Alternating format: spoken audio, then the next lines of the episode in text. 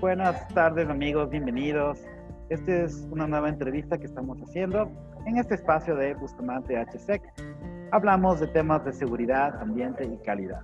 En esta ocasión hemos invitado a Giselle Urgano. Ella es psicóloga organizacional y coach profesional.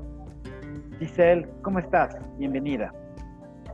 Gracias, Carlos. Eh, bien de estar en tu programa. Muchas gracias por tu presencia, Giselle. Es muy importante los temas que siempre nos colaboran. Bueno, en esta ocasión, Giselle, mira, eh, creo yo, en este momento estamos viviendo una nueva realidad en cuanto a al tema laboral. En este momento todos estamos con las computadoras conectados, estamos eh, haciendo los informes, haciendo las tareas, inclusive, este, todo el tiempo con la conexión a Internet. ¿Nos puedes comentar, por favor, qué se refiere esto del home office o teletrabajo? Claro, verás, el teletrabajo obviamente es una forma de prestación de nuestros servicios fuera de estas instalaciones de la empresa como tal. Claro que estas también dependen mucho de la naturaleza de nuestro trabajo para que lo podamos realizar, especialmente en áreas administrativas he estado implementando. Es por eso que estamos conectados, haciendo un montón de cosas y bueno, estamos desde la casa. Correcto. Bueno, eh, Giselle, tú eres experta en el tema de psicología laboral. ¿Nos puedes por favor indicar si en el Ecuador en este momento existe alguna normativa, eh, algún acuerdo ministerial, algo que regule? Porque mucha gente realmente está trabajando les han disminuido el horario, las horas de, trabajo inclusive, ya no están trabajando las ocho horas, no solamente las seis horas, y obviamente esto ha generado cambios en muchos sentidos. ¿Nos puedes por favor comentar qué ha pasado con el tema normativo en el Ecuador? Mira, el Ministerio de Trabajo es quien regula todos los trabajos que pueden realizarse eh, en el Ecuador, incluido el teletrabajo. Incluso mira que en el 2016 se hizo un acuerdo ministerial, como lo mencionabas, el número 190, en el cual em, puede visualizar algunas cosas, el impulso de la tecnología y la valoración de otras formas de trabajo. He ahí el teletrabajo.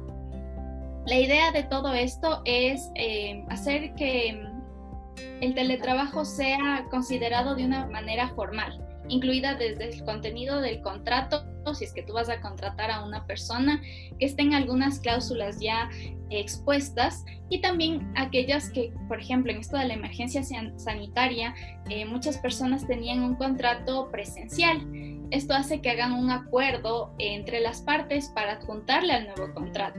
Sin embargo, no hay que dejar de lado algunas cosas que son importantes, que ahí los menciono mucho. Es como, por ejemplo, em, el cargo que tiene la persona, las funciones que va a realizar, eh, eh, los materiales y las herramientas que se necesitan.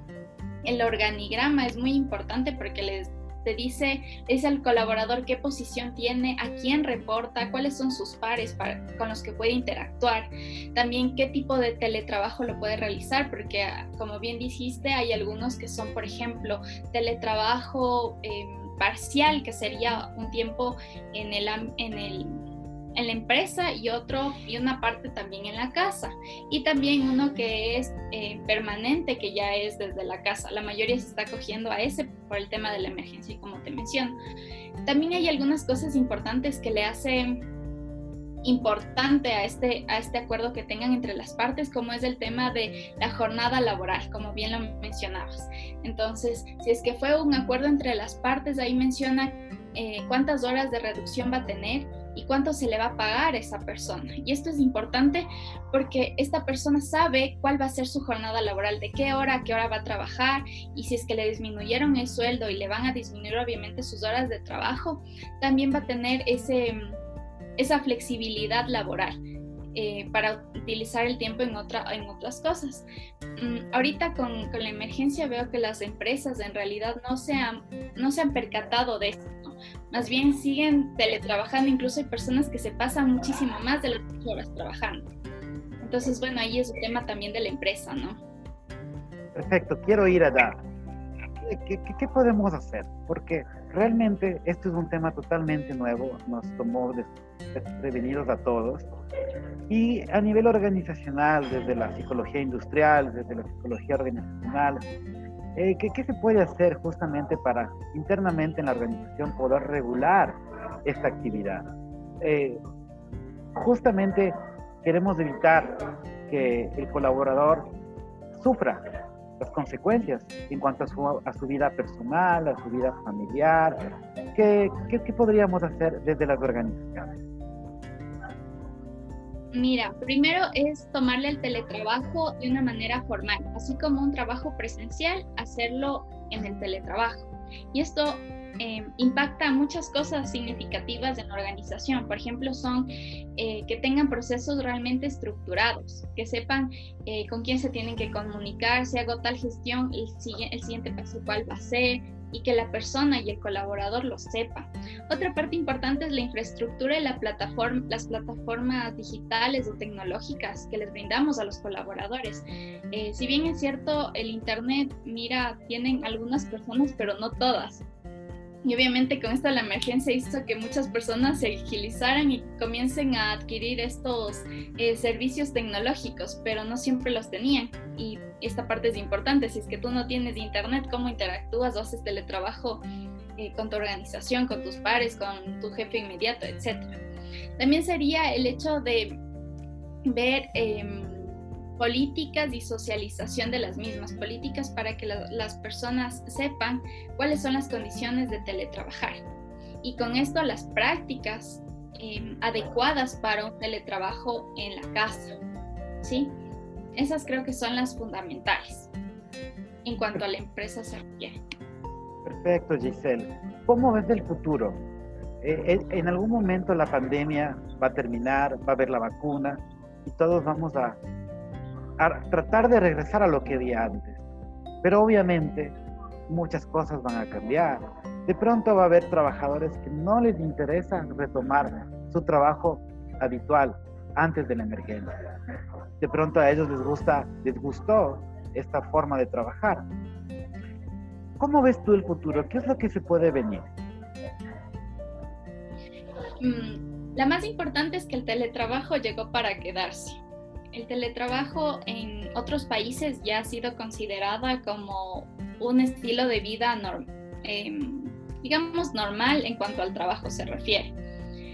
Em, por lo cual sí es importante adquirir estas nuevas prácticas eh, formales desde el contrato hasta la inducción que va a tener la persona y, la entrega de, de todo el trabajo que va a realizar, cómo lo van a revisar. Eh, sí, como bien dices, hay algunas personas que, que, capaz ya se sienten adaptadas a su estilo de vida del teletrabajo y no les va, y les va a interesar mucho esto de, de continuar teletrabajando. Sin embargo, eh, hay algunas funciones que no se las puede realizar desde la casa, o bueno, especialmente algunos cargos, y no van a tener esa opción. Yo creo que mucho Em, de, lo que puede venir en el futuro es con eh, la cultura de la organización, con el teletrabajo, cómo se ha venido realizando. Hay algunas empresas que, lo, que hacen el teletrabajo tan beneficioso para el colaborador, o sea, plantean horarios de trabajo específicos, saben a quién reportan, eh, tienen canales de comunicación muy adecuadas que realmente dicen el teletrabajo tiene beneficios que impactan mi vida personal, familiar, social y me conviene pero aquellas personas que ven que el teletrabajo no les ha venido como algo beneficioso, sino más bien como una carga de trabajo adicional porque le despidieron a mi compañero de al lado y me dieron a mí el trabajo, capaz ellos sí decidirían ir al, trabajo como tal para que las personas, el empleador se dé cuenta de, de la carga laboral que tiene. Entonces mucho depende de en qué organización estés y cómo estés organizado. Correcto, sí. Y obviamente también el teletrabajo no puede aplicar a todos los puestos laborales, ¿no? Hay el área operativa, eh, que definitivamente no se puede hacer bajo teletrabajo. Eh, finalmente, eh, Giselle, coméntanos qué recomendaciones darías tú a toda la audiencia en este momento que está viendo este, esta entrevista. Eh, ¿Qué recomendaciones les darías para que puedan mantener un teletrabajo saludable? Perfecto. Mira, como vimos, hay algunas cosas, unas prácticas que dependen mucho del colaborador, pero hay otras que también van de la mano de las prácticas que da la empresa. Entonces, lo que te voy a decir es una combinación de las dos, porque es importante, ¿no? No solo depende del colaborador, sino de la cultura de la empresa y cómo lo están desarrollando con el teletrabajo. Pero la primera es plantear horarios para el trabajo, inicio y fin de jornada. Esto te permite delimitar tanto tú como colaborador de qué hora a qué hora comienzo y a qué hora termino y también a qué hora puedo interactuar con mis pares y con mi jefe inmediato. No es lo mismo si una persona se sale y dice, bueno, no voy a trabajar de 8 a 5, sino voy a trabajar de 12 a, no sé, 10 de la noche. Entonces, claro, a las 9 capaz tú le llamas a tu jefe para pedirle algo y él capaz está descansando. Entonces, la idea es plantear horarios establecidos para que tú como colaborador y el equipo también se sientan motivados y sepan esto, ¿no? Y, esta parte que no afecte este equilibrio de vida familiar y, y laboral, eh, porque todos tenemos diferentes roles, ¿no? Especialmente en la casa. La otra sería destinar un lugar específico de teletrabajo. No es lo mismo si es que yo te, te quedas en la cama acostado teletrabajando y solo cuando tienes reuniones te vistes, sino más bien como que tengas unas rutinas establecidas y sepas que en esa mesa y en, ese, en esa silla tú te vas a sentar siempre de lunes a viernes. Es como ya generar estas rutinas. Em, en otra ocasión te decía que es importante el plantear objetivos para tus colaboradores, el hecho de, trabajar bajo objetivos y bajo resultados. Esto le permitirá mucho a las personas planificar su día a día, eh, los objetivos que quieran alcanzar en la semana o tal vez los objetivos mensuales. Em, hemos cambiado esa parte, ¿no? Es como una madurez profesional. La siguiente sería mantener líneas de comunicación adecuados. ¿Me escuchas? Se me fue la señal. escucho. Muy bien. La, la, siguiente es como plantear canales de comunicación adecuados que te permitan em, ni excederte en, en, correos ni tampoco minimizarlos, ¿no? Es, la, es buscar los canales adecuados y la información que necesitas para realizar tu trabajo. Y la más importante que yo la veo es que es un momento de apoyarnos, tanto los colaboradores con el empleador como el empleador con, empleador con sus trabajadores, el ver más allá de todas las cosas que necesitan y qué puedo hacer yo eh, para dar lo, lo, mejor y que la empresa siga, porque si la empresa continúa, también yo como colaborador estoy bien y mi familia. Perfecto, perfecto, Giselle. Qué buen contenido, excelente tema muy buenas recomendaciones. La verdad que el teletrabajo sí llegó para quedarse. Va a haber gente que ya se acostumbra, va a haber gente que no va a querer regresar a lo, al esquema anterior. Tiene, como todo, tiene sus ventajas, tiene sus desventajas, pero lo importante es adaptarnos. Yo, Giselle, te agradezco nuevamente por tu presencia, eh, por tu colaboración, el contenido muy valioso que nos has proporcionado el día de hoy. No se olviden de seguirnos en nuestras redes sociales, eh, YouTube y Facebook, justamente HSEC. Hasta otro momento. Muchas gracias, Gisela. Gracias a ti.